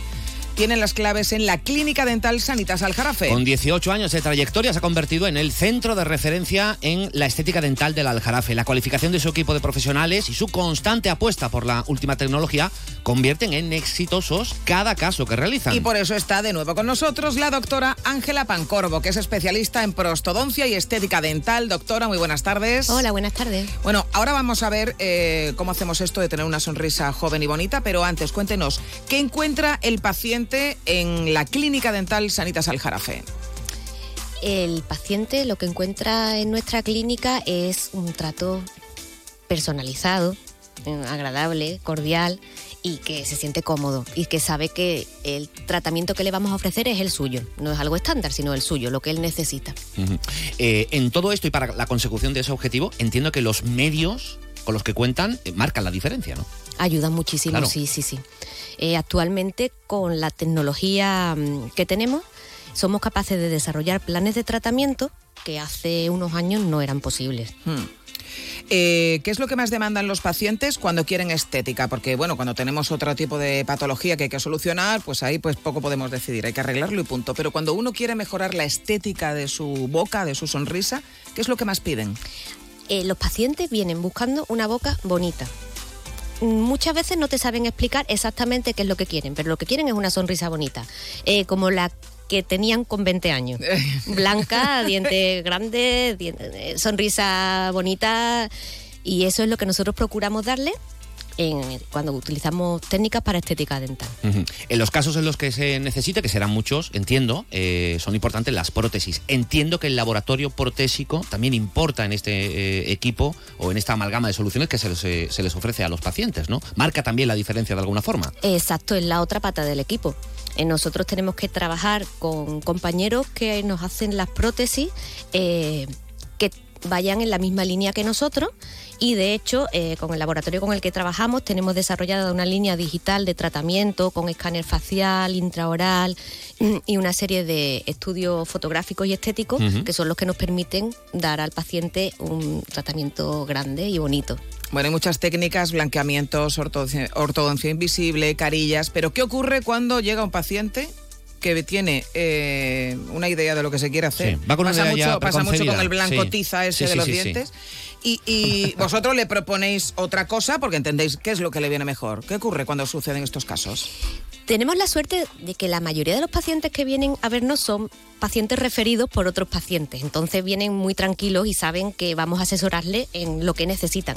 Pero siempre te encuentras con el típico paciente que dice, no, es que yo quiero ponerme carilla o yo quiero hacerme blanqueamiento. Pues oye, intentamos explicarle eh, que las técnicas que nosotros utilizamos son eso, técnicas y herramientas para conseguir un objetivo, pero que no todas las bocas pues necesitan el mismo tratamiento. Claro. Y para eso es fundamental el, el asesoramiento profesional. Ahí pueden obtenerlo en Clínica Dental Sanitas Aljarafe, doctora Ángela Pancorbo, especialista en prostodoncia y estética. Muchísimas gracias y nos vemos en una próxima ocasión. Muchas gracias a vosotros.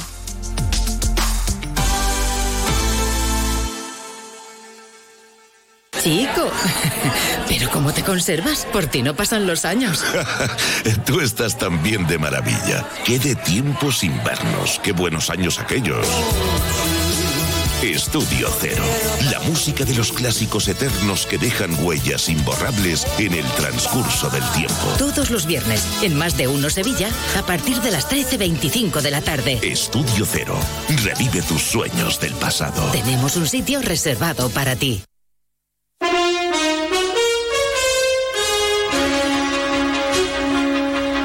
Más de uno Sevilla. Onda Cero.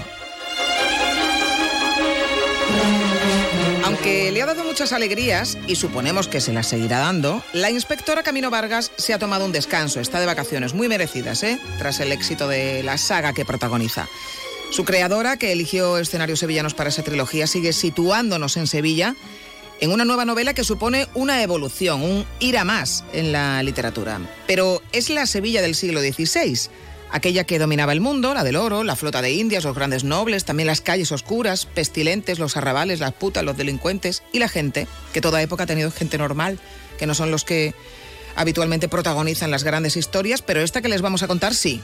Susana Martín Gijón tiene nueva novela, se llama La Babilonia 1580 y hoy está aquí con nosotros para hablarnos de ella. Susana, ¿qué tal? Muy buenas tardes. Muy buenas tardes. Bienvenida. Bien, Gracias. Bueno, cambio de época, cambio de personajes. No tanto de género, porque eh, seguimos en el noir, es un thriller, pero con un componente también de novela histórica muy eh, importante, un fondo histórico importantísimo, el de esa época dorada y negra a la vez para, para Sevilla. ¿Qué te ha llevado a ese tiempo? ¿Qué te ha llevado a ese cambio? Pues mira, yo tenía muchas ganas de sumergirme ya en la novela histórica, porque desde, desde siempre, desde pequeña, he sido una gran lectora de histórica, de histórica y de negra, ¿no? Sí. De las dos. Pero nunca las había fusionado. Quizá era un poco ese, ese pudor o ese temor, porque sé lo que implica. Yo hago mm, mucho esfuerzo siempre a la hora de documentarme del tema que por el que me lleve la trama y, y no, y no dejaban de ser novelas actuales, ¿no? Mm. Entonces, sabiendo que lo que eso iba a conllevar, pues, pues quizá me frené un poco, pero después de estas tres, tres novelas de camino, estas tres últimas, me, me parecía, no, necesitábamos ambas un descanso, Claro. yo creo, como dices, y, y era el momento. Y claro, eh, siendo de aquí, de Sevilla, eh, habiendo ubicado tantas historias en Sevilla, y siendo esa época, la del siglo XVI, el momento La de de máximo por esplendor, excelencia, claro. ¿cómo no, cómo no venirme a esa gran Babilonia de España, ¿no? Como dijeron tantos literatos. Y como, como tú bien has dicho también, Susana, a esas sombras, que para algo vengo, deudora un poco de, de todo ese género negro, eh, vamos a irnos también a la parte tenebrosa, no solamente a, a lo que brilla, Mm. al oro y la plata y las casas palaciegas. Bueno, la trama arranca con un crimen, la piel arrancada del rostro de una mujer, su cabello eh, pelirrojo, eh, todo está ajustado en el mascarón de prueba de uno de los barcos de la flota de Indias y la flota está a punto de zarpar.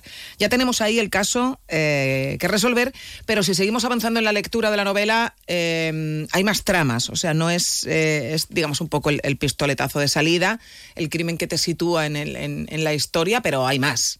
hay más. Es casi también una novela de aventuras, yo diría, ¿no? Por todas las peripecias con las que, que va a tener que a las que va a tener que enfrentarse y sortear pues Damiana que es la principal protagonista y el resto de personajes de, de la historia vamos a, a navegar en un galeón en el galeón que dirige que dirige la flota de Indias cuando por fin puedan zarpar porque esta, este crimen ha, ha mancillado Claro. eh, al protector de toda la flota, que es ese mascarón de la, de la nave capitana, con lo cual vamos a encontrar reticencias a la, a la hora de partir y nos vamos a encontrar otros obstáculos. Pero cuando por fin zarpen, vamos a meternos también en todo ese viaje, vamos a navegar con ellos. Eh, vamos a irnos también a, a a otra época y lugar, a los siglos XIII, XIV, pero a, pero a un lugar, ya muy diferente, al norte, al corazón de África, al imperio de Mali, a la dinastía de Mali, que aunque en un principio parezca que no tiene nada que ver, esos capítulos que el lector se vaya encontrando intercalados con una grafía diferente, con elementos mágicos, eh, como la mujer búfalo, el rey león, pero que eh, también nos van a captar, porque no dejan de ser hechos históricos, Claro. también transmisiones orales que han pasado de, de una boca en otra y al final, pues como cualquier eh, lector un poco astuto intuirá fácilmente, todo va a estar entrelazado. Claro. El- has hablado de Damiana, que eh, efectivamente es la, es la gran protagonista de, de la novela, es eh, prostituta de la Mancebía, que se llama, por cierto, Babilonia. La, eh, el- La botica, eh, bueno, así las llamaban, a las casillas donde se ejercía la prostitución en, en la Mancebía sevillana. Y, y sí, la- eh, esta botica tiene el mismo nombre que, que se le llamaba a la ciudad, ¿no? Bueno, eh, el crimen supone el reencuentro de Damiana con una amiga de la infancia, Sor Catalina, que es monja de clausura, a priori dos mujeres muy distintas, pero no tanto. No tanto, sobre todo porque vienen de, de una historia común. Las dos eh, se quedaron huérfanas en esa Sevilla tan complicada para los carentes de derechos, que eran la mayoría. Eh, vivía, sub- sobrevivían como podían en, en el arrabal de, de Triana, uno de los lugares pues, Mm. donde más desamparadas podían estar en la Sevilla de, de entonces. Eh, y sobrevivían pues a base de, de echándole picaresca y un poco de frescura porque era la, la única manera. Pero sí, luego tu- tomaron caminos muy, muy distintos en ese afán de supervivencia. Carlina, que así se llamaba antes de profesar, pues se fue por el camino de... eh, se eh, logró entrar en un convento de carmelitas descalzas en el que fundara Santa Teresa poco antes, porque aquí todo está lógicamente entrelazado con hechos históricos y con personajes eh, Mm. reales de la historia. Mientras que Damiana pues ejerce la prostitución, pero de alguna forma también ha conseguido ascender dentro de su escala social, porque porque no la ejerce pues como la gran mayoría eh, de mujeres que se ven obligadas a hacerlo en lugares ilegales, sino en esta mancebía tapiada y con un padre que le llaman que no deja de ser un proxeneta, bueno, pues a su cargo y garantizando cierta, ciertas protecciones. Bueno, eh, eh, ni que decir tiene que también eh, nos encontramos con la Santa Inquisición y con todas las cosas que hacía y con toda esa hipocresía además de, de- este mundo que vivía juzgando y a la vez participando de todo aquello de lo que juzgaban, pero bueno, eso forma parte también de la época. ¿Te has querido fijar en esa Sevilla, digamos, más oculta, la de, la de, la de los pobres? Pero que es la consecuencia de la otra también, es la consecuencia de, la, de, la de, de la que está viviendo su mejor momento histórico. Y entiendo, eh, ya has hecho referencia a ello, que has tenido que empaparte mucho de lo que pasaba en aquel tiempo, pero ya no solamente del hecho histórico concreto o de la tradición oral que hayas podido utilizar para, para convertirlo en una historia, sino eh, de la vida del día a día, de, de cómo se podían mover, hablar o, o actuar estos personajes. Sí, para mí era esencial. Si me iba a meter en su piel, yo no podía escribir con fluidez si no me lo podía imaginar, ¿no? Que qué es lo que iban a comer, si es que iban a comer eh, ese día, cómo iban vestidos, por dónde se movían y cómo, y, por supuesto cómo hablaban, ¿no? Entonces esto exige, eh, aquí no te puedes lanzar a escribir Claro. el primer día, exige, más allá de la planificación de la trama que quieres contar, mucho tiempo, yo he estado dos años eh, de documentación intensiva, de estudio, de, de charlar con expertos y de moverme también en la medida que, que podía, pues por ejemplo estuve yo que ya no vivía en Sevilla, me trasladé unos meses para pasear esas zonas y averiguar, a ver, estas son las calles que estoy recorriendo, son las, el, el lugar exacto donde estaba la Mancebía y por aquí iba una tapia y aquí estaba el convento Mm. de las Carmelitas Descalzas y aquí estaba el hospital de Bubas, ¿no? Todo tenerlo en la mente para luego a la hora de recorrer con Damiana a la Claro. calle Sol, por ejemplo, pues saber qué estaba pasando en esa calle Sol de hace cinco siglos. Bueno, hay personajes reales también, hay personajes de ficción, hay, eh, como suele ser habitual ya en, tu- en tus obras, una reivindicación del papel de las mujeres. De hecho, la protagonista sigue siendo una mujer. Sí, yo creo que más necesaria que nunca, porque si bien en la literatura actual, bueno, se va compensando un poco más, pero claro, tenemos tanto desequilibrio eh, de, de- de- de la- de- años que viene de años atrás, arrastrado, de ese protagonismo de los hombres, mientras que las mujeres tenían papeles tan reducidos y tan estereotipados que sigue haciendo falta. Pero pongámonos en, en ese siglo XVI, ¿cuándo se le ha dado voz a esas mujeres? ¿no? Eh, ¿Qué sabemos del compás de la laguna, de la mancebía sevillana? Sí, hay mucho escrito, pero hay mucho escrito por los hombres por hombres que iban allí, literatos, autores que han llegado hasta nuestros días, pero que estuvieron allí en, el compás de la laguna y por eso nos cuentan lo que veían. Eh, quizás no lo que hacían, pero desde luego sí lo que veían. Vamos a darle voz a una de esas mujeres, vamos a ver qué tiene que decir, cómo era su forma de supervivencia, cómo se las apañaban, porque seguro que eran mujeres muy echadas para adelante y bueno, pues que no se quedaron, lograron sobrevivir. Lo más fácil para una niña como Damiana o como Carlina, sin nadie a quien agarrarse en un barrio, pues eso, con tanta pobreza y por lo tanto, pues que uno ya se, Sí. se inmuniza al Mm. ver a niños Sí, sí, eh, por las calles, pues, pues lo más normal era no, desde luego no llegar a vieja, ¿no? Y ahí las tienes a ellas. Entonces, mm, vamos a meternos en su piel y a ver qué nos cuentan. Pues sí, eh, a ver qué nos cuentan en esta historia. eh, la Babilonia 1580, que es el, el nuevo trabajo de Susana Martín Gijón, que no sé si eh, Camino Vargas, ¿sabes si va a volver o no? Camino Vargas está en un descanso, como tú bien has dicho. Sí os puedo contar que el grupo de homicidios de Sevilla va Sí. a volver. Ah, vale. Que, que están pasando. Claro, es que está la cosa con la delincuencia, está fatal. Sí, sí, sí. Así que tienen que el grupo de ponerse homicidios la- se ponga las pilas, efectivamente. Con camino o sin camino, pero van a tener que seguir resolviendo crímenes. De momento les invitamos a conocer a Damiana, a Carlina y a tantos y tantos personajes que forman parte de esta novela, editada por Alfaguara, La Babilonia 1580. Susana Martín Gijón, muchísimas gracias por habernos A acompañado. vosotros, a ti, Tocaya.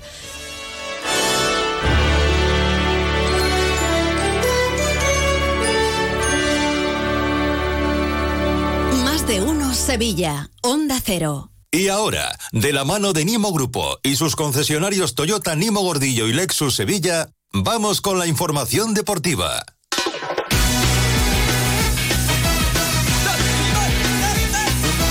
12 y 37 no, eh, 1 y 30. Yo no sé por qué siempre digo la, la hora de Canarias. Porque no quiere Porque que se yo- acabe el programa. Soy yo muy canario. Bueno, en Noticias del Deporte, la sintonía de Onda Cero, Carlos Hidalgo, José Manuel Jiménez, compañeros, buenas tardes. Muy buenas. Hola. Este reloj no se puede poner Hola, en ¿qué hace? y ya se quitan la... La verdad que sí. O que lo pongan PM. en letra, ¿no? Reloj de, de- de PM. En letra. reloj- En letra, ¿no? Que lo pongan en letra. Bueno, PM o AM, ¿no? Número romano. pues ya sabes. AM, AMF o, Ya, claro, o FMF. o PEC. ¿Qué? PEC. Ah, No, uh. no puedes decir PEC. vaya, vaya. Bueno, Que está, Templeton está de un moderno. vamos, al lío. Está tradicional y moderna a la, vez. vez, sí, sí. Dual, como Dual, Sevilla. efectivamente. Vamos con Soy el, la sevillana del con pueblo, el ¿eh? Sevilla. En el Sevilla Fútbol Club, pues un día más en la oficina. Empate a uno. No gana en casa desde finales de septiembre. Es verdad que un día te hace 15 minutos bueno, otro día te hace 30. Esta vez fueron 45. Primer tiempo, bueno, interesante del Sevilla, con un gran Isaac Romero.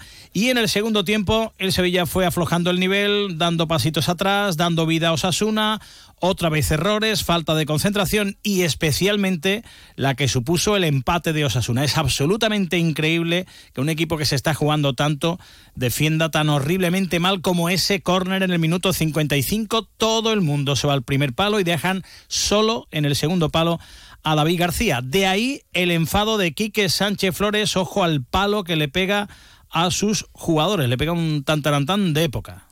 En el segundo tiempo volvemos a una acción de balón parado que son imperdonables, lo repito. Hay miles de horas detrás del balón parado, miles de horas de, entrenadores, no de uno, de varios entrenadores del balón parado, para que nosotros perdamos la marca. Eh, Eso es eh, no entender eh, dónde estamos, en qué situación estamos, lo poco que debemos de darle a los rivales.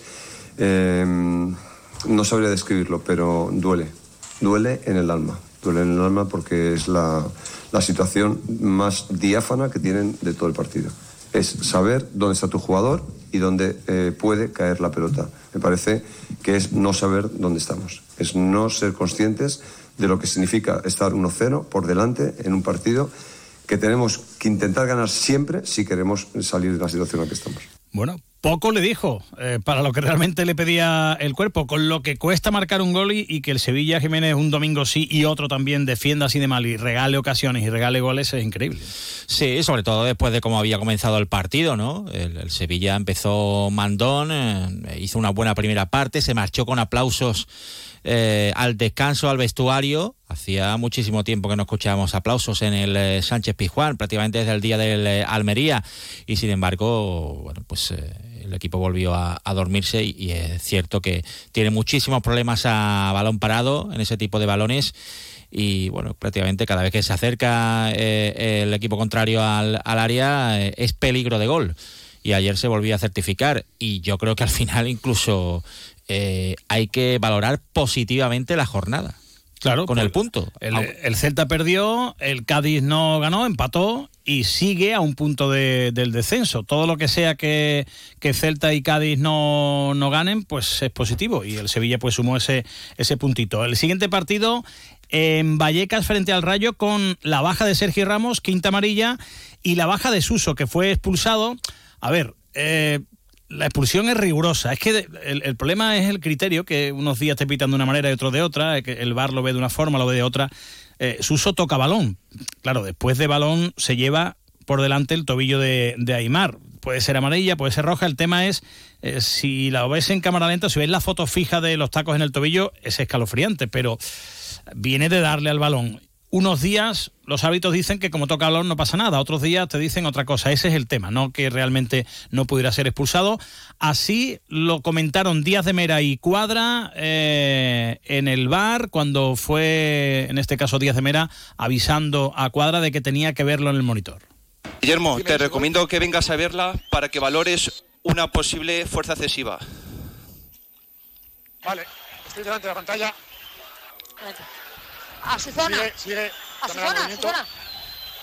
Estoy delante, la veo bien. Sigue, dame ahí, sí. Vale. Toca balón y después acción de juego brusco Vale, grave. no valora Vale. el peligro. Vámonos. Me cambio que a tarjeta amarilla nos vamos a la roja. Correcto, Guillermo. Juego brusco grave no valora el peligro, es lo que dice de, de Suso. Ya digo, hay árbitros que te dicen, bueno, estoy viendo que ha tocado primero balón, con lo cual, además, eso que dicen muchas veces, lo demás es residual. Pues unas veces es residual y otras no. Al Sevilla le ha tocado eh, lo que no. Bueno, pues no estará Suso tampoco en, en Vallecas. Bueno, el Sevilla es un auténtico desastre. ¿Esto quién lo arregla? los que están ahí con más ganas, con más concentración, echándole un poquito de cuenta a, a Quique, porque si como siga Quique dándole palos públicamente, ya el ambiente se va a poner un poquito más enrarecido y por supuesto con refuerzos. ¿eh? Aunque ya hemos visto que a Quique no le hace mucha gracia a uno de los que le han traído, Aníbal. El otro día no lo llevó a Madrid. Eh, ayer cero minutos. La frase del otro día de Aníbal tiene que darse cuenta de dónde está y de lo que significa el Sevilla mm, parece bastante reveladora. O sea, no le hace mucho mucha gracia. cero minutos y estuvo calentando prácticamente toda la, la segunda parte. Lo que quiere Quique, además, es un delantero. Escuchen. Liberaremos la, fi- la, la ficha de, de Rakitic y nos iremos de cabeza hacia un delantero. sea, unas necesidades que las notamos en cada momento desde que hemos llegado. Sabemos que nos falta gol, sabemos que nos faltan delanteros, que no hay y los que, y los que están están con dificultades con, de todo tipo, por lo tanto vamos a enfocarnos en eso porque lógicamente el gol, las áreas son fundamentales. Rakitic se va a Arabia. Por cierto, había anunciado el Sevilla que a lo mejor iba a haber acto de homenaje hoy a Rakitic. Al final se ha anulado el acto.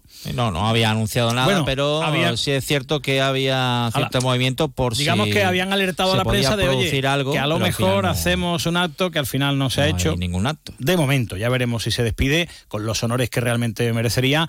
Iván Rakitic, eh, esa ficha podría ser para Bosenic, eh, delantero eslovaco de 24 años del Boavista portugués. Lleva nueve goles en 21 partidos entre Liga y Copa. El Sevilla quiere una cesión, Boavista quiere un traspaso de unos 6 millones. El Sevilla va a tener otra ficha libre más, aparte de la de Rakitic, la de Gatoni, que esta mañana se ha ido a Bélgica, ya ha llegado para firmar cedido por el Anderlecht. ¿Habrá un tercero que se vaya? Pues podría ser, porque Acuña y sus agentes eh, en estos últimos días se ha plantado en el despacho de Víctor Horta con una oferta del Villarreal para irse cedido. Ha dicho Acuña, me quiero ir al Villarreal eh, a préstamo hasta final de temporada. En el Sevilla le han dicho que de momento no, o sea que bloquean de momento esa, esa acción.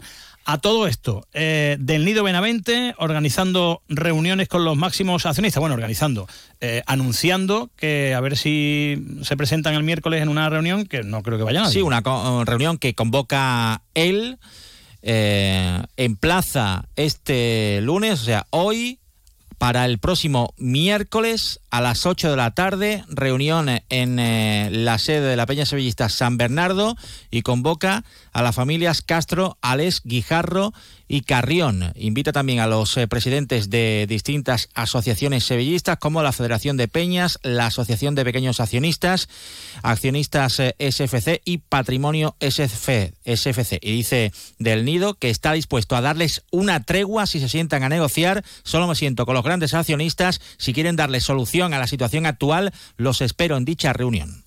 El Betis, con esa victoria en Mallorca, eh, séptimo, recorta un punto a la Real, está a dos puntos de la sexta plaza. Lo que le interesa a los aficionados una vez que consiguió ese gran triunfo en Mallorca, el tema del mercado. Luis Enrique, si se va al Botafogo, si no se va.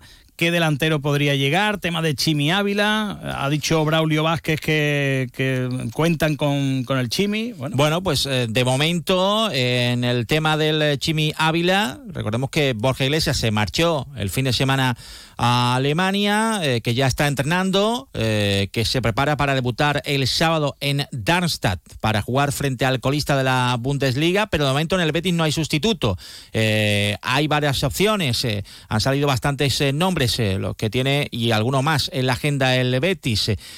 Bacambú, el futbolista del Galatasaray, que aquí conocemos del Villarreal, se habló de la posibilidad de a Don Pras, ya lo comentamos la semana pasada, el jugador del Mallorca, RDT, opción también muy complicada del Rayo Vallecano, eh, opciones que vienen del calcio como Andrea eh, el futbolista eh, de la Roma. Bueno, en principio eh, lo más factible sigue siendo el tema del Chimi Ávila, recordemos que ya ofertó el Betis, primera oferta rechazada por el jugador, cesión más opción de compra de 3 millones de euros.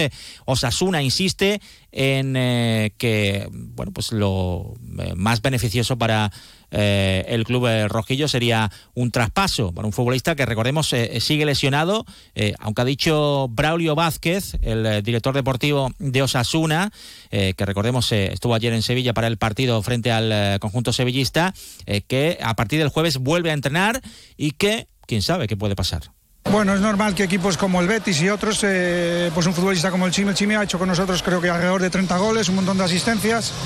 El año pasado a estas alturas, cuando eliminamos al Sevilla en Copa, estaba en la prelista de la selección española, eso no es de casualidad. Entonces al final lo que está es en la rampa para que el jueves, miércoles pueda entrenar con nosotros porque está a punto de volver a entrenar con el grupo y, y nada más. Es, lo- es normal que lo puedan pretender otros equipos. ¿Y tú lo ves que puede pasar? En fútbol nunca se sabe, pero yo lo que sí que te digo es que para nosotros es un jugador trascendental, es normal que, que muchos equipos lo quieran, pero bueno, al final nosotros apostamos por él, le quedan dos años y medio de contrato y nosotros lo, que queremos es que el Chimi vuelva, vuelva al campo y demuestre lo buen futbolista que es. Osasuna apuesta por él, pero el Chimi quiere ir eh, al Betis. Prácticamente descartada la salida de Miranda y de Rodri, esperando Juan Cruz. A ver qué pasa, si le liberan. Hay varias opciones, le ganés el Zaragoza, pero sobre todo mirando a ver qué decide Luis Enrique. Ya saben que Eagle Football Holdings este grupo propietario del eh, Botafogo, entre otros, eh, le ha ofrecido un jugoso contrato a Luis Enrique, que el equipo ofrece 16 millones de euros más cuatro en variables, que Pellegrini quiere que se quede. Y bueno, dicho el dueño del grupo Eagle Holdings, que ha habido una propuesta y que, bueno, es un buen chico Luis Enrique y que le han dado un tiempo para tomar esta importante decisión para su familia, pero tiene que decidir en las próximas horas. Eh, por cierto, se ha ampliado eh, la fecha del, mercado hasta el jueves a las 23.59. Eh, recordemos que el Betis tiene dos fichas ahora mismo, la de Guardado y la de Borja, o sea que podrían llegar dos fichajes, si no a Pellegrini le da algo, como es normal. Bueno, si llega lo contaremos. Adiós. Y si no llega también. Gracias. Hay 58 lo contamos. Nos movemos en un mundo que no se detiene, pero aprender, crecer, evolucionar solo es posible si entendemos de dónde venimos y lo que nos hace únicos. Somos Nimo Grupo. Nuevo nombre, nuevo logo, nuevas metas, la misma pasión. Porque el objetivo no es llegar, sino disfrutar del camino y hacerlo juntos. Arrancamos ya. ¿Te vienes? Señores, nos tenemos que marchar, pero antes Susana les quiere decir algo. ¿Sí? ¿No? Pues te has puesto así muy propia, digo, igual tienes Ah, una no, última no, no. palabra. Yo ya no quería decir nada más que, bueno, que adiós. Bueno, pues que nada. hasta mañana. Se quedan con las noticias de Andalucía que les cuenta Jaime Castilla. Mañana a las 12 y 20 vuelve más de uno Sevilla. Sean felices, disfruten de la vida. Adiós. Adiós. Más de uno Sevilla. Chema García y Susana Valdés. Onda Cero.